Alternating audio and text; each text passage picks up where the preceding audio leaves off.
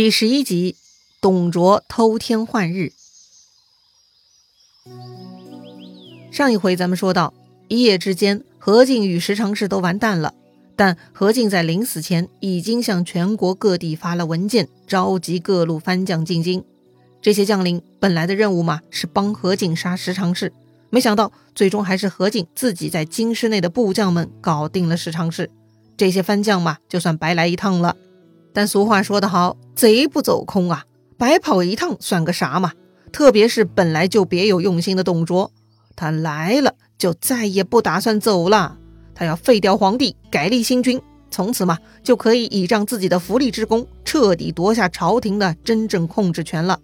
为了达到这个目的，董卓设定了计谋。这天呢，他在温明园设宴，召集了文武百官所有人。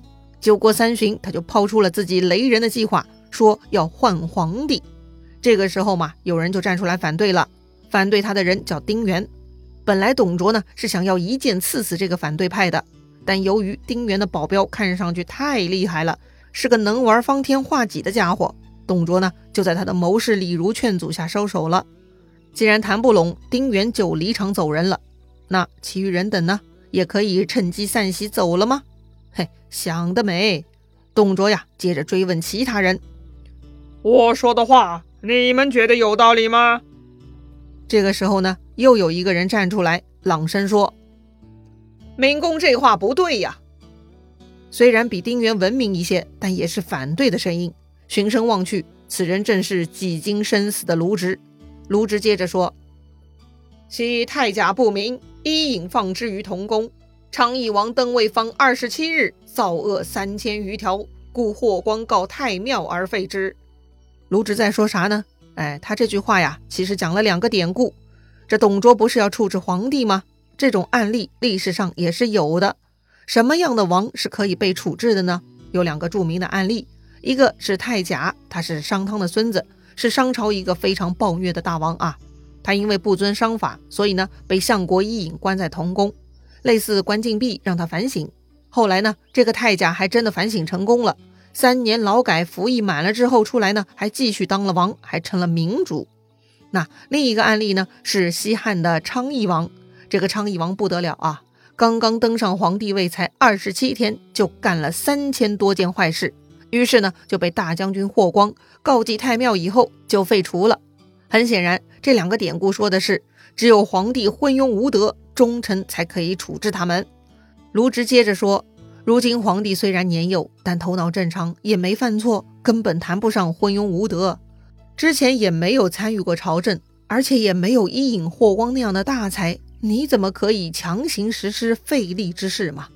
最后呢，卢植引用圣人孟子的话：“有伊尹之志则可，无伊尹之志则篡也。”伊尹之志是什么？是忠臣且绝不夺权。因为三年后太甲改正了，伊尹就把政权还给王了嘛。所以呢，只有那些有伊尹之志的人，在皇帝昏庸无德的时候，才可以学伊尹这样的操作。如果不是伊尹这样的人，那是万万不可以染指废立皇帝的事情的，那就是篡逆。卢植啊，说的太对了，逻辑也很清晰。皇帝好坏，你董卓是没有发言权的。就算要废立皇帝，也得是伊尹这样的贤臣才可以，否则就是篡逆，就是大逆不道呀。果然啊，卢植是儒学大家，当刘备的老师那不是盖的呀。坐下百官听了呢，也都暗自点头认可。但是啊，却没人敢出来呼应，因为卢植太敢说了，他几乎就是撕破了董卓篡逆的面皮。哎呀，太恐怖了！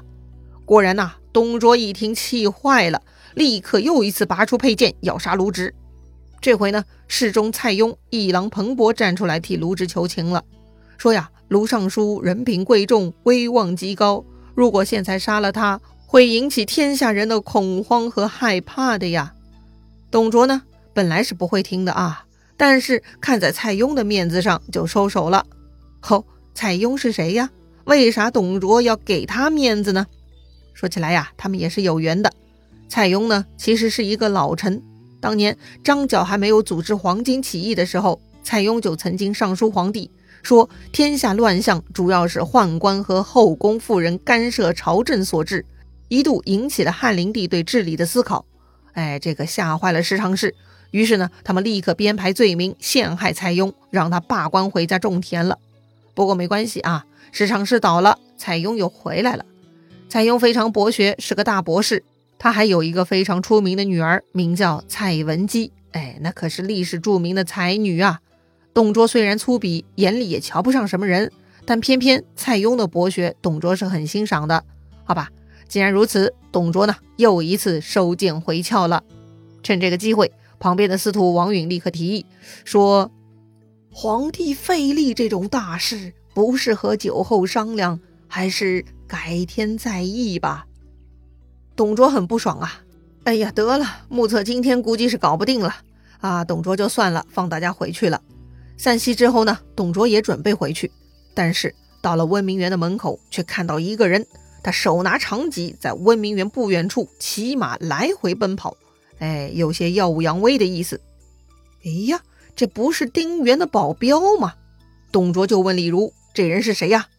李儒这个时候已经调查清楚了，向董卓报告说：“呀，这个人是丁原的干儿子，姓吕，名布，字奉先，武艺很高强。明公啊，您得躲着他一点啊。”于是呢，董卓又躲回了温明园。第二天，手下来报告说，丁原在城外叫骂挑战。骂董卓谋逆，要替皇室除贼。董卓很火大呀，就带着李儒率军出营。两军阵前，吕布嘛肯定来了，他穿得很威风哈。书上说，只见吕布顶束发金冠，披百花战袍，换唐泥铠甲，系狮满宝带，纵马挺戟，随丁建阳出到阵前。这里提到的唐泥铠甲可不是一般的铠甲，它的制作工艺很繁琐。是以透骨草、萝卜籽、穿山甲等为原料熬煮成皮后制成的铠甲，它坚韧而轻便。吕布的装束啊，那都是一流的，非常的帅气夺目。而这里提到的丁建阳，哎，指的就是丁原了。建阳是他的表字。这个丁原啊，指着董卓骂道：“国家不幸遇上宦官弄权，导致万民涂炭，民不聊生。而你又没尺寸之功，居然还敢妄议朝政！”你是想祸乱朝廷吗？也不等董卓答话，吕布呢，随着丁原的话音，已经飞马杀过来了。董卓一看，哎呀，这个帅哥来势太猛，感觉自己打不过呀，就赶紧向后逃。这一来呢，丁原的部队就趁势追了上去。于是董卓大败，退了三十多里扎营。哼，这个吕布也太牛了哈，还没动手呢，就吓退董卓三十里了。安营扎寨，收拾停当，董卓就跟手下说了。吾观吕布非常人也，若得此人，何虑天下哉？哎，他这就是看上吕布了，觉得呀，如果能得到吕布，就可以摆平天下了。这个时候啊，董卓手下冒出一个人，他自告奋勇说可以去劝降吕布。哎，这个人是谁呀？哎，他呢是虎贲中郎将，名叫李肃。李肃跟吕布是同乡，他认为自己比较了解吕布。所以呢，他很有把握可以去说服吕布，但董卓不放心啊，就问李肃了：“你打算怎么说服呢？”好了，这里咱们插一句：当老板给你一个任务，同时问你打算怎么完成这个任务的时候，他到底是怎么想的呢？他到底用意何在呢？嘿，其实啊，一方面呢，他是想要知道你的执行计划，以推测判断可行性；另一方面呢，他也是准备要支持你了。看看你是否有额外的资源需求，如果在这个时候你能提出合理需求，那一定会被满足的。这不，李肃呢就抓住时机向董卓要了两个资源哈。第一，要董卓的日行千里的宝马赤兔马；第二呢，要大量的金银珠宝。这些啊，董卓全部都同意了，给了赤兔马，还给了黄金一千两、明珠数十颗、玉带一条。哎，真的是很阔绰哈。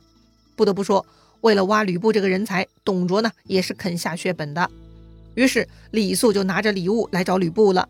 先呢是一顿寒暄，大概嘛就是聊了聊目前的工作。然后呢，李肃就开始抛出诱饵了。他说呀：“闻贤弟匡扶社稷，不胜之喜。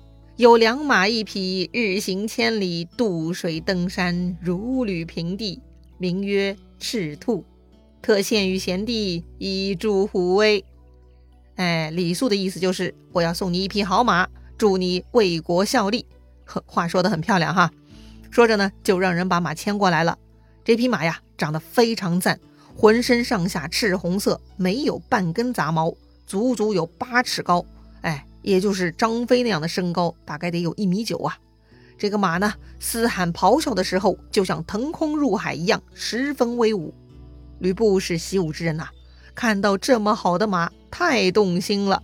吕布大喜，十分感谢李肃，就问了：“大哥呀，你送我这么好的马，我该如何报答你呢？”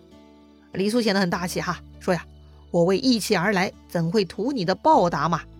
啊，吕布很高兴，于是就摆下酒宴款待李肃。两个人一会儿呢，也就喝高了。这个时候，李肃又说了：“我虽然跟贤弟你见面少，却经常见到令尊大人呐。”吕布说：“大哥，你喝醉了。我父亲已经去世多年了，怎么会跟你相会呢？”李肃大笑：“哈哈哈，非也，我说的是丁刺史呢。”丁刺史嘛，就是丁原。前面说过，李肃和吕布是同乡，他也认得吕布的父亲。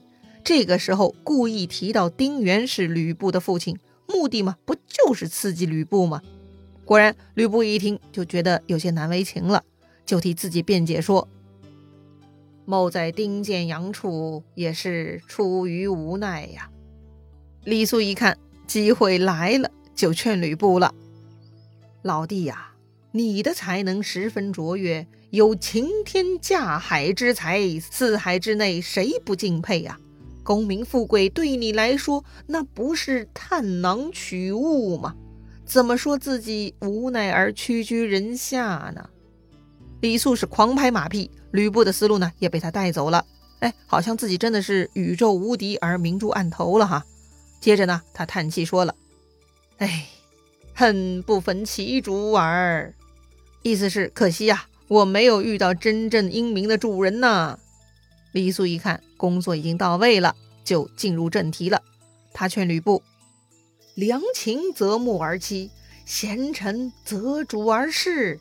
赶紧找合适的老板，不要错失良机，后悔莫及呀。”吕布觉得李肃很有见地呀，就问他了：“那兄长觉得？”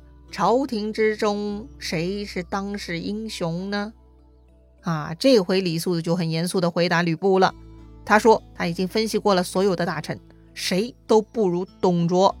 说呀，董卓为人敬贤礼士，赏罚分明，一定能成就大业的。对话进行到这里，吕布呢已经完全没有了自己的思想，只是一个劲儿的跟着李肃的思路了。他感慨说。哎，我也想投靠他，可惜没有门路啊。这个时候呢，时机到了，李肃就拿出了第二份礼物——金珠玉带一大堆宝贝，推到了吕布面前。吕布吓了一跳啊，这个李肃怎么如此阔绰呢？啥情况啊？接着李肃呢，就让左右人退下，悄悄地跟吕布说了：“这是董公托我送给将军的礼物啊。”董公欣赏你很久啦，其实那赤兔马也是董公送的。吕布贪财呀，看到这么多好东西，非常激动，说：“恨无捐爱之功，以为进谏之礼。”啥意思啊？哎，就是说，可惜啊，我没有拿得出手的功劳作为投名状啊。要立功嘛。很容易的，只在翻手之间，就是兄弟你不愿意罢了。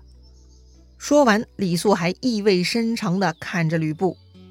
吕布呢，也品出了李肃的意思，沉默了很久，经历了一番内心的思想斗争。然后，吕布眼睛一瞪，下了决定，说道：“吾欲杀丁原，引军归董卓，怎么样？”靠！这个小子真的很黑心啊！为了抱上董卓的大腿，他就决定用自己的义父丁原脑袋当投名状了。李肃一听大喜，嘿，这一次出来的劝降工作算是圆满完成了。他鼓励吕布说：“兄弟，你要真的能这样，那就是莫大的功劳了。但是事不宜迟，一定要速战速决。”于是呢，这两个人就秘密约定。明天吕布就带丁原的脑袋来投降，李肃呢就回去复命了。引诱背叛的是绝世宝马和金银财宝，那吕布是不是真的会动手呢？他跳槽成功了吗？精彩故事啊，下一回咱们接着聊。